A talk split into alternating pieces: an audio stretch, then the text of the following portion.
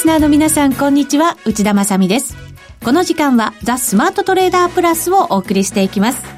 この方にご登場いただきましょう。国際テクニカルアナリスト、福永博之さんです。こんにちは。よろしくお願いします。よろしくお願いいたします。お願いします。先週ですよ。はい。福永さんがね、はい、新興市場の動きちょっとおかしかったよねって今までは主力と新興市場、一緒に動いてきたのに違和感出てきたよねなんていうまあちょっとね、はい、黄色信号を灯していただいて。そうでしたありがとうございます、はい。そしてその後、はい、結局2万円に乗せられずというところでですね当にあとちょっと手を伸ばさなくたって届くんじゃないかぐらいまで 伸ばさなくたって。言ったじゃないですか。それって届いてるっていうことなんじゃないですか。それぐらいまで近づいたそのぐらいまで近づいたってことですね、はい、本当ね、まあ本当にもうなんかだいぶ昔のように感じますけど S q が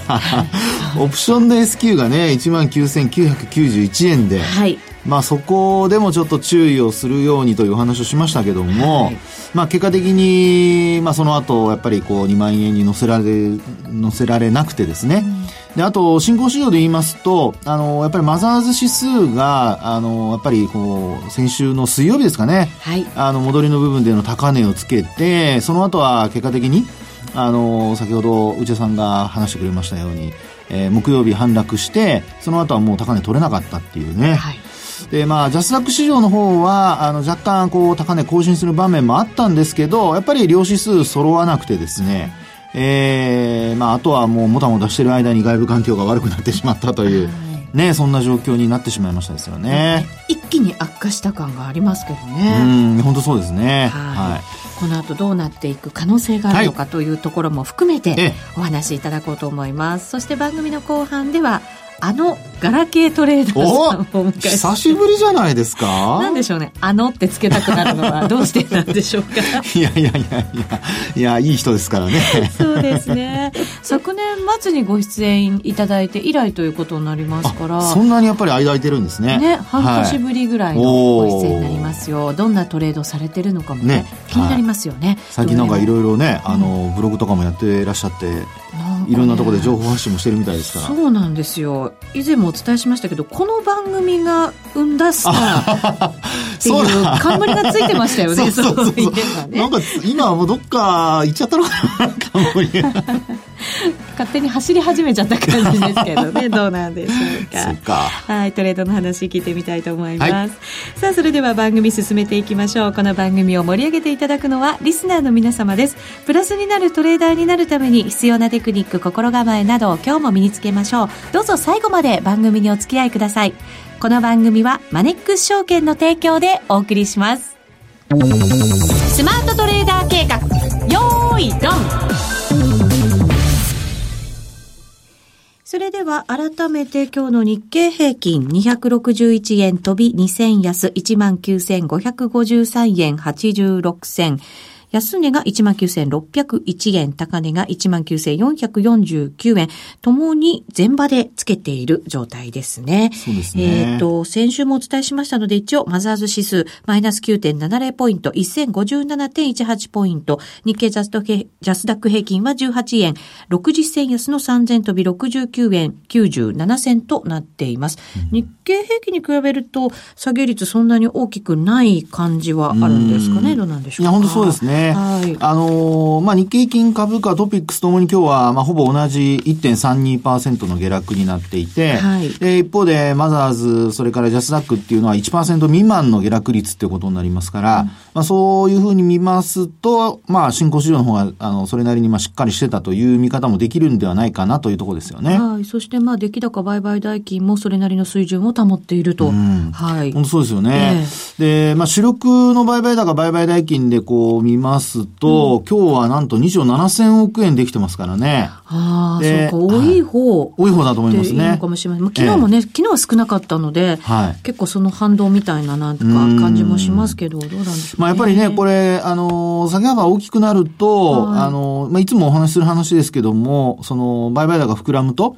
買う人もいれば売る人もいるということで、これ同じ数のその取引が成立しているってことになりますから、ら、はい、まあそういう意味では今日は売ってる人がいるっていう、まあ、あの、なぜ売ってる人を主体に考えるかというと、あの、値下がりして終えているからですね。うん、あの、株価が大きく値下がりして終えているので、売ってる人を主体に考えると。はい、一方で株価が値上がりしている時には、あの、えー、まあ、買いの方を主体として考えるっていうのが、まあ、僕なんかのやり方なんですけども。どっちがまあ優勢なのかっていうね、そうですね感じもありますしね。はい。で、まあそう考えるとですね、今日はやはりあの、もう261円安というところですので、えー、売り方の主体で考えると、まあそれだけ逆に言うと買ってる人もいますねということになりますから。そうですよね。そうじゃないと成立しないわけですからね。そうですよね。ですからもう一方方向に、あの、まあ売りだとか買いだとかに傾いてしまうと、これはもうあの、いわゆるその値幅制限いっぱいまで売られたり買われたりっていうですね、うん、あの、ストップ高、ストップ安というところになってしまいますので、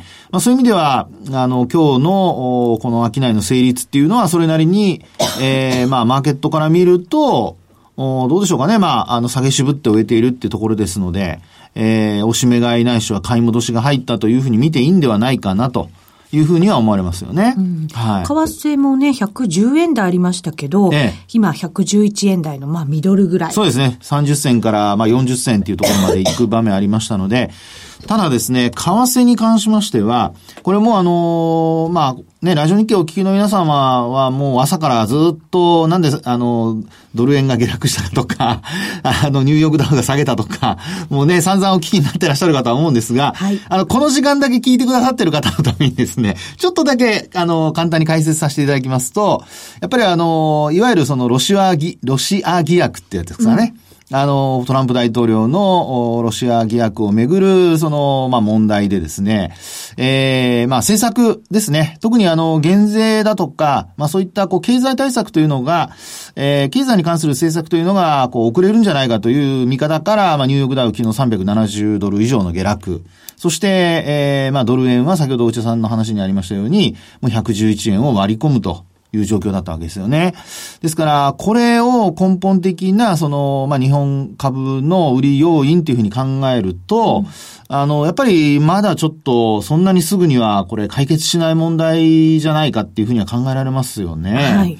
ですから、あの、まあ、今日も、あの、下げ渋って終えてはいるんですけど、あとそれから、ファンダメンタルズで見ると、割安だ割安だっていう話がおそらく出てくると思うんですが、うんえー、それでもですね、やっぱり株価って本当にあの、その時の材料で、あの、株価、まあ、要は値段が、今日先ほどからお話しているように、売買が成立して値段決まりますので、うん、まあ、そう考えますと、あの、最終的に、あの、まあ、仮に割安な状態がそのまま続いたとしてもですね、えー、その段階が、まあ、あの、確信が持てるようになるまで、まあ、やっぱりまだ売られるっていう状況が考えられますから。そうですね。相場が一番嫌がるのが、そのもやもやした状態で、はっきりしないものがそこにあるときなんですよね、はい。そうですよね。ですから、まあ、あの、よく言うその売買タイミングを、まあ、僕はあの、毎回言ってますけども、あの、ファンダメンタルズで割安だと思っていても、どこで買ったかによって、結果的に上がるとしてもですよ、昨年、日経平均株価って十数円、下髭で上がってるんですけど、はい、年始に買った人はほとんど儲かってないか、マイナスなわけですよ。はい。ね。でも、安値で買ってる人は、結果的にはもう大儲けっていう状況になってますから。その、優位性ですよね。そうです、そうです。どこまで引きつけて入れるかっていう。そこなんですよね。はい、ですから、まあ、賢明な投資家の方はやはり、あの、慌てず騒がず、あの、本当に割安感が出てきているのであれば、まあやっぱりそこで、その、本当の底根を探すっていう意味ではなくて、あの、下げ止まって反発するところをやっぱり買うっていうのがですね、まあ一番効率的なんじゃないかなと。時間をね、あの、まあ、安い、下げる途中で買って、それで、あの、戻ってくるまで待つよりも。ずっとマイナス抱えることになりかねませんからね。そうです、そうです、ですね。これは、あの、FX も全く同じですからね。はい、なので、あの、まあ、そういう意味ではですね、あの、まあ、株に関しては特に下げ止まったところから反発を狙うっていうのがですね、今のやっぱり戦略になるんではないかなというふうには思いますけどね。うん、結局なんか大きな下落があった時に、はい、あそこで買っていればって思うことって、そうなんです。あるんですけど、やっぱり何かこう、あ、買えるなって確信が持てる何かがないと、動けないですもんね。うん、そうですよね。実際にはね。えー、で、あと、今、あの、内田さんの話のように、やっぱりこう、まあ大体なんですけど、まあ9割方の人は、あの、安くなって上がるって思って分かっていても買えない。なぜかというとお金がないとかですね。はい、もうすでに使ってしまっているとか。そういうことが本当よくあるんでですね、うん、そのあたり気をつけていただきたいんですが、うん、さあ、そうした中でですよ。はい、今日は、一応、あの、まあ、今、のお話にあるように、こう、じゃあどこまで下げるんだっていうところのですね。はい。目処的なものをちょっとお話ししておきたいと思うんですね。はい。はい。で、今日の、あの、終値が、あの、先ほどもおじさんが伝えてくれましたけど、19,553円っていうとこなんですよね。はい。で、これ、あの、今年の3月、えー、終値ベースで見ると13日が確か高値で、うん、これ633円なんですよ。はい。ですから、この高値を下回って終わっているっていう状況なんですよね。ああ、そうですね。ええですから、あの、よく言う過去の高値は今日の安値っていうですね、うん、まあ、そういう流れからしますと、あの、今日もうそれを割り込んでしまってるってことになりますから、そういう意味ではやっぱり明日、あの、反発していかないと、うん、これはやはりちょっと上値の重たい展開が続く可能性が高まると。さらに下を目指していく可能性とか、はい、その前の高値をつけてたところのレンジに戻ってしまうとか、そうです、そうです。そういうことですよね。で、短期的には5日移動平均線下向きで、5日線との乖離率が結構広がってきてますので、はい、まあそういう意味ではですね、あの、これ私よく見てるのは、あの、25日でよく皆さん、あの、話聞かれると思うんですけど、うん、あの、超短期的に、もう本当に明日反発するかどうかっていうところで見るときに、よく使うのが、私はあの、5日移動平均線との乖離率使ってるんですね。で、5日移動平均線の乖離率が、例えば5%、あ、失礼、あの2%ですね。はい。2%以上に広がると、上昇も下落も、あの、止まることが結構多いんですよ。うんうん、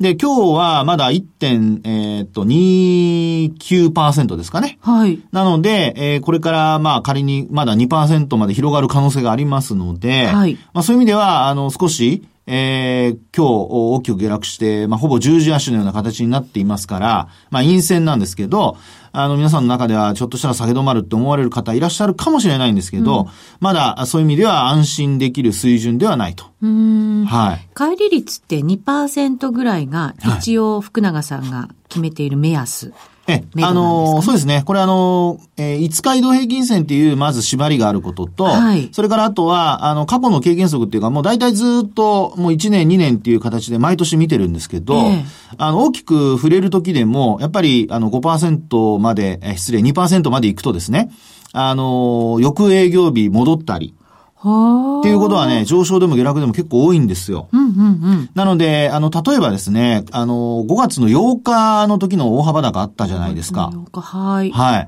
あの時って、その翌営業日高く始まりましたけど、結果的に、あの、まあ、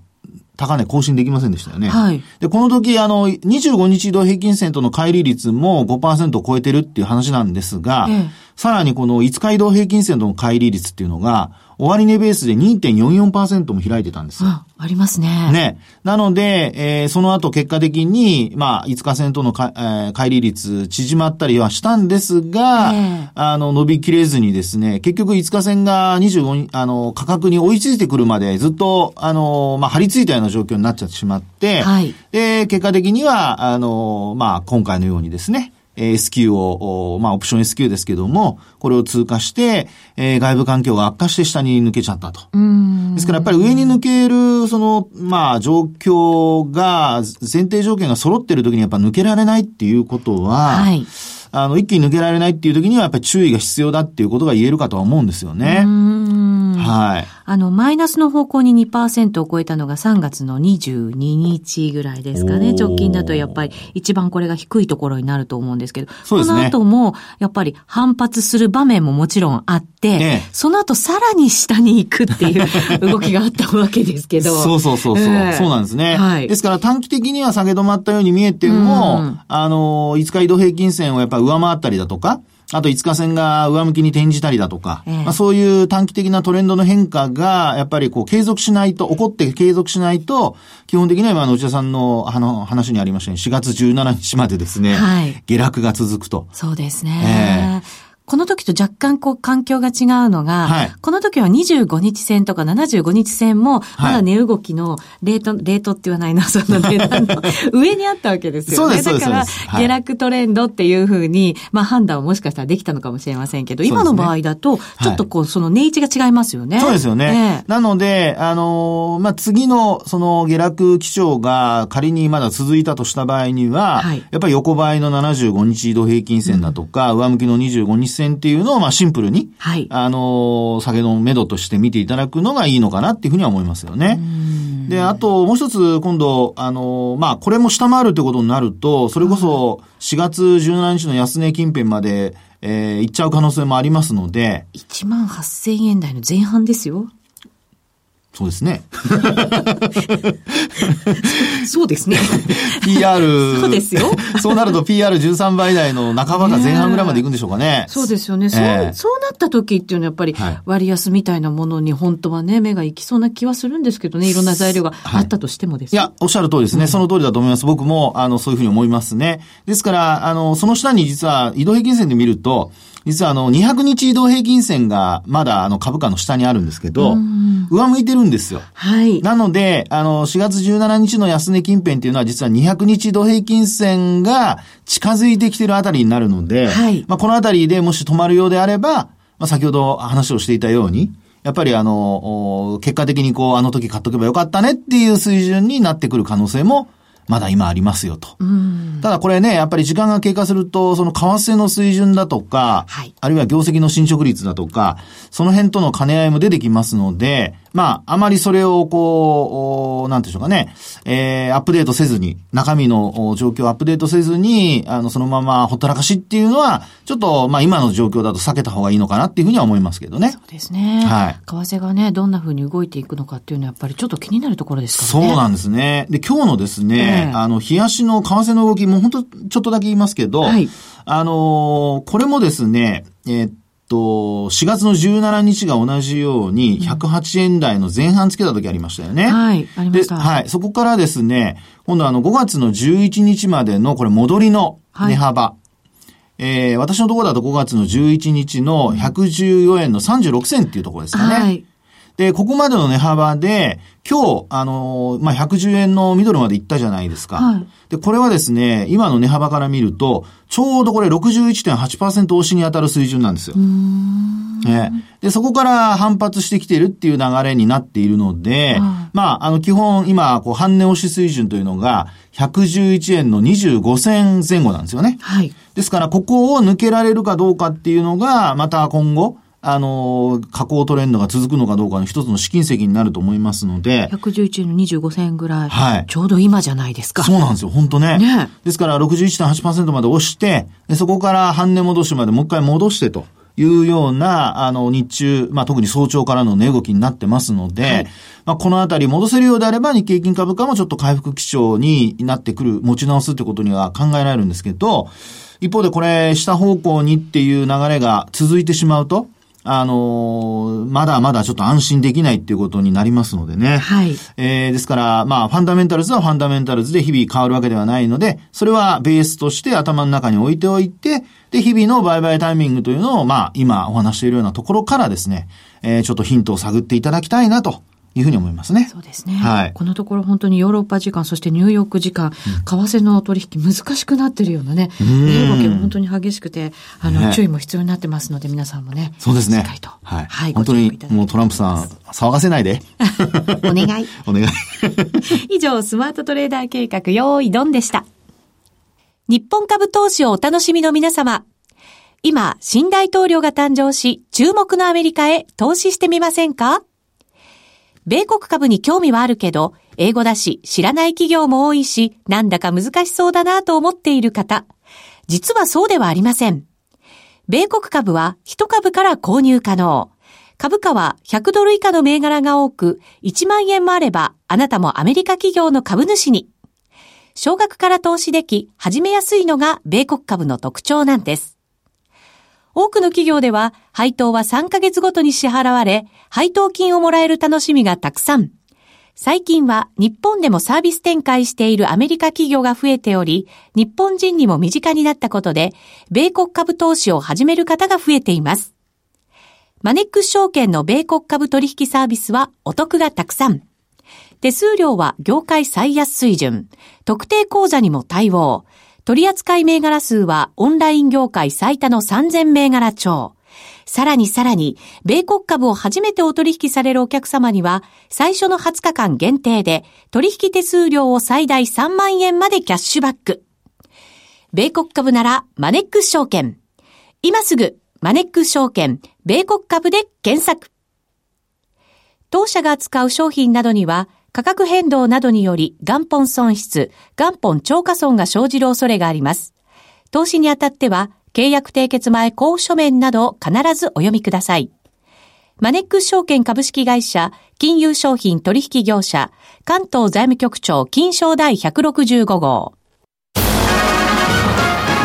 スマートトレーダープラス。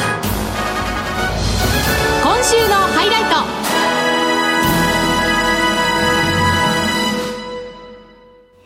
さあ、それでは今日のゲストご紹介しましょう。あのガラケートレーダーさんです。どうも。よろしくお願いします。お久しぶりです、もう。久しぶりです。よろしくお願いします。目の前にしてあのっていうのも変な話ですけどね。半年ぶりだそうですよ、もう。そうですね。いや、ね、お久しぶりです。どうですか？よく動きましたけど、このところの相場は。ね。え昨日のニューヨークとか、まあ、今日の朝とかも、まあ、すごかったですよね。ねガラケーさんは、ほら、サラリーマンね、はい、してらっしゃるから、始終こう、レート見てってわけにいかないんでしょうけど、これだけ動くとやっぱり夜も徹して見たくなっちゃいますよね。そうですね。ねまあ、仕事、普段仕事してるんで、どうしてもこう、あまあ朝の中値のトレードと、うん、あと、まあ夜のその、ニューヨーク時間しかまあこうトレードできないんですけど、まあ去年、前回出た時からまあまあ今日、まあここ最近まではもう、その夜はもうトランプさんの、もう雇用統計よりもすごいみたいな。雇用統計よりもトランプさんのツイッターを、トランプさんの一挙手一投足を、みたいな相場なんで。確かにね。なんか期待があったり、ね、期待が剥がれたり、なんかね、大忙しですけど、今回のはちょっと深刻なんじゃないのって、やっぱりね、ちょっとね、思っちゃいますけどね。ねどうなんでしょうどうなんですか？すいません、僕、すいません。すいません、僕は今、今ね、私の振りが悪かった。いや、いや、本当だから、まあ、どこ、その、どこまで、ま